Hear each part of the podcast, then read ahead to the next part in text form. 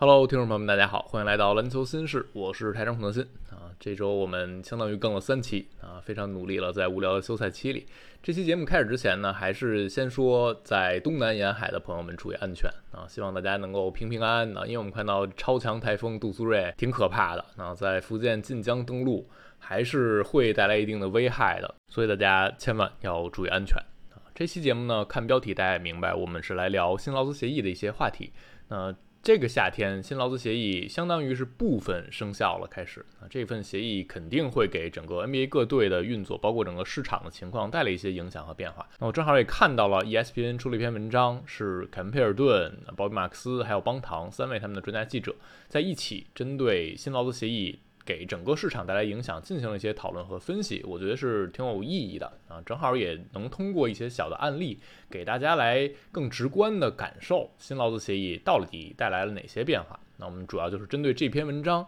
来给大家分享一下里边的一些内容。首先啊，这个新劳资协议，大家第一反应或者最直观的一个感受的影响，就是第二土豪线的出现啊，这是直接会影响到那些顶层球队的啊。那些大撒钞票的超级球队，太阳是一个人们在这个夏天重点关注的名字啊。但我们看到的是，第二土豪线这个规则的出现，其实是为了让那些超级球队不再那么容易的组建起来啊，不再那么轻易的让你能够通过狂撒钞票，那就堆几个明星球员，然后还能组建自己的阵容，然后看上去只要花钱就能让自己变得更强。联盟新的劳资协议是为了限制这个事儿，但是太阳有点不信邪的意思。他们在这个夏天换来了布拉德利比尔，相当于组成了四顶薪的这样的薪水上的四巨头，可能战力上还更偏向于三点五巨头。那太阳队为什么可以这样做？其实他们也不是完全没有受到限制，而是从另一个角度来说，他们是选择在这个档口搏一把。太阳是赶在上赛季结束之前换的比尔啊，也就是在当地时间六月三十号之前，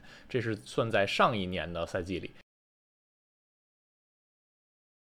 啊。如果过了这个节点，比如说到了七月一号，也就算到新赛季下赛季的一个开始点，那他们呃这种超过第一土豪线的球队在交易配平的时候，只能吃回百分之一百一十的薪水。那样的话，保罗加沙梅特这样的薪水是不足以配平比尔的。啊，所以这个交易必须在六月三十号之前完成才行。而等到再下一个赛季啊，也就是明年的赛季常规赛结束之后。啊，劳资协议会进一步的影响到这样的配平，你超过第一土豪线就只能撤回百分之一百的薪水，就让这些超过税线的球队变得更难去做这样的运作。那太阳不仅是在这个点之前换回了比尔，他们还通过首轮互换啊，从灰熊和魔术那儿捞了六个次轮签，这也是非常创新的一些操作了。而且他们的首轮互换是拿那些之前已经互换过的首轮再去互换，这就是规则允许之下的极限操作了。如果联盟未来想要进一步限制这样的球队去做这种事儿啊，进一步限制这种超级球队，那理论上是可以堵住这种小的漏洞的啊，就让这种球队更被限制的严格一些。那太阳是选择用这一年的窗口期，在更严格的劳资协议规章落地之前去搏这一把。啊，下赛季常规赛结束之后，他们这种超第二土豪线球队还不能送出现金了啊，或者也不能利用交易特例去吃进球员，所以这个夏天呢，太阳就把上赛季包括这个赛季分成两笔嘛，把现金又送出了一千零三十万，就赶在不能用之前赶紧用一用。那我们看到，即便太阳嗯有点不信邪啊，不信这个第二土豪线的意思，他们也还是在受到了一些限制。那比如太阳队也还在努力的降低自己的薪水，像克雷格、兰戴尔他们是有早鸟权的，都被太阳放弃了。然后包括佩恩有六百五十万年薪也被放弃了，那就真的变成四个顶薪加剩下全是底薪啊。包括奥科吉是一个飞鸟的一个特例，稍稍比底薪高一点。那其他的很多超级球队啊，巨额支出球队也在努力的去进行一些薪水的削减。比如快船把埃里克·戈登下一季的合同不保障，也就是放弃他了。那这样他们就省了一个亿。包括勇士放弃普尔，啊，凯尔特人放弃格威，都在一定程度上还是受到这个限制的。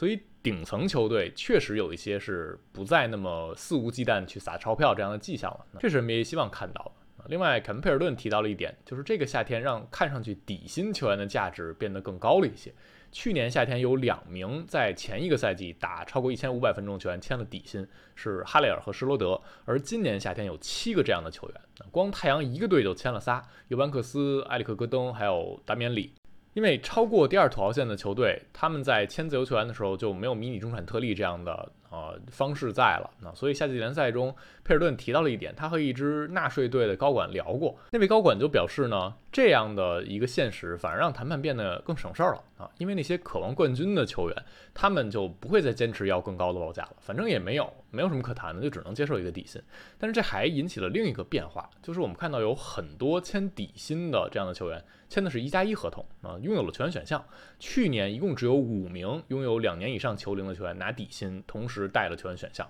而今年太阳一个队就签了五个这样的合同啊，而湖人给海斯、雷迪什，热火给呃托布、给理查德森也都是这样的合同，就不是一个简单的一年底薪，而是一加一的底薪。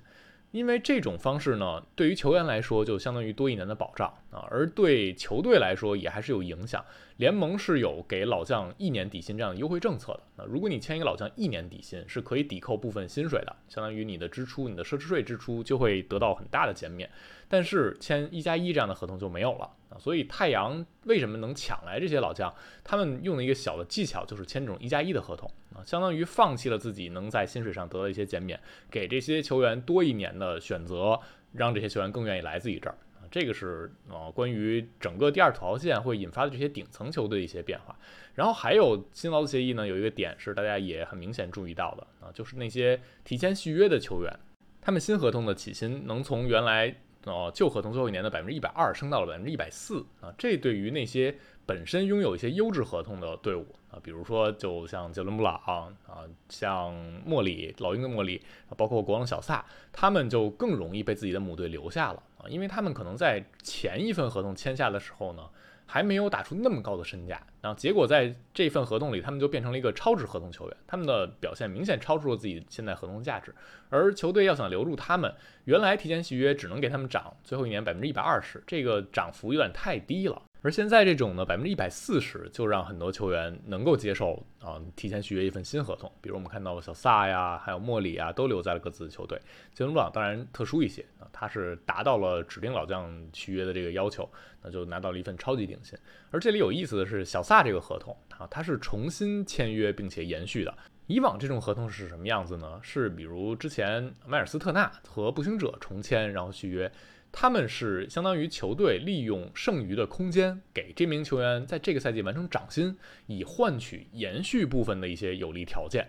啊，比如特纳就是这样的。那国王这个和小萨签的还不太一样，他们是通过给小萨涨薪，把他的薪水涨得足够高，进而使得提前延续就接近于小萨，相当于自由身直接签顶薪。那这样呢，就让国王能够给小萨一份让他足够满意的合同，把小萨锁定在这里。啊，而国王队得到的好处是什么呢？它相当于是把原合同提前延续，那这样呢，原合同带的一些条款也会啊加入到新合同里，就相当于延续下来的。那这个合同里就没有球员选项啊，就相当于不用给球员小萨最后一年球员选项了。那接下来我们看到还会有很多球员可能会。获益于新劳资协议的这个呃延续的涨幅，就相当于球队更容易留下他们。比如说像哈特啊，他是为了尼克斯灵活性执行了夏季的一千二百九十万的球员选项，但是接下来呢，他就可以谈提前续约。那包括像之前一直提到过的安诺比啊，他也是能够在新协议下获得这样的便利，或者猛龙也多了一些去跟他谈判的一个筹码。啊，另外还有一些变化呢，比如呃，有很多球队得到了一些更灵活的工具，这也是给了联盟各队去组建阵容不同的方式、不同的工具。比如骑士在签换斯特鲁斯的时候，这笔交易在老版的劳资协议里是没有办法配平的啊，因为斯特鲁斯触发今年补偿条款。配平受到一些限制，而新的协议之下，第一土豪线以下的队伍，他们有更灵活的一个配平规则，这让骑士最后配平那笔交易。然后像国王之所以重签小萨，那一个是他清理了霍姆斯，而另一个就是在新劳资协议之下，空间特例这个特例的额度变得更大，同时年限变得更长了，啊，就足以让国王用这个空间特例签下欧洲的那边非常好的一名球员维金科夫。而以往的话，国王要想签维金科夫，要想这么做的话，他们就得选，你是走贸上啊，走贸上就得用全额中产掰开了去签维金科夫，要么你就纯变成一支贸下的空间球队，利用空间去做这些运作。而现在呢，因为空间特例变大了，同时年限从两年涨到最高三年，这样他们就可以先利用空间去给小萨涨薪。呃，利用空间去签球员，然后再用空间特例去签维金科夫，就走一个冒下球队的路线。那今年啊，我们看到是像国王和雷霆用了空间特例，未来可能会有更多球队用到空间特例，走冒下这个路线。啊，如果有明星球员自由身离队，那那些有空间的队伍，他们在这样操作的时候，可能方式会更多一些，更有利于他们组建阵容。那像火箭，他们是通过先填满了空间，成为帽上球队，那然后五方交易换了狄龙，签换狄龙，这也是得益于新劳资协议之下的一个配平的规定。原来这种配平呢，他们在吃回的薪水部分只能是送出薪水，然后加上五百万。而现在新劳资协议之下，这个配平涨到了送出合同加七百五十万，就增加了一些，也让他们呢在交易配平的时候更灵活了。再来有一个很多球迷注意到的，那就是今年有很多球队用次轮特例签了次轮球员啊，也就是相当于给了这些次轮秀更长的合同。比如马刺刚刚把那西索科给签下来了，那给了一份正式的合同。那这个确实是对球员和球队都很有利的一个新的特例的产生。啊，以往我们看到各队去签次轮秀的时候，要么用球队的空间去签，要么就用其他那些特例啊，比如迷你中产呀、非啊那个全额中产呀，用这些中产去掰开了去给次轮秀。啊，超过两年的合同就得是这样，那球队会受到一些影响啊，他们的手头会变得比较紧，而球员拿到的薪水往往也更少。啊，现在这个次轮秀呢，最多可以拿到四年的保障合同啊，就是因为次轮特例这个产生，于是我们看到很多球队都给次轮秀开了三年或者更长的次轮特例啊，确保他们到时候还是受限制自由球员。比如二零一八年的时候，布朗森他是签了四年的不包含最后一年球员选项的合同，然后他去年变成了自由球员啊，杜夏白白失去了他。现在的这个次轮特例的诞生呢，对于球队来说，你能更好的去啊利用这个特例去签次轮秀，那不占你其他的一些支出。同时，你要开三年或者四年的这种次轮特例的话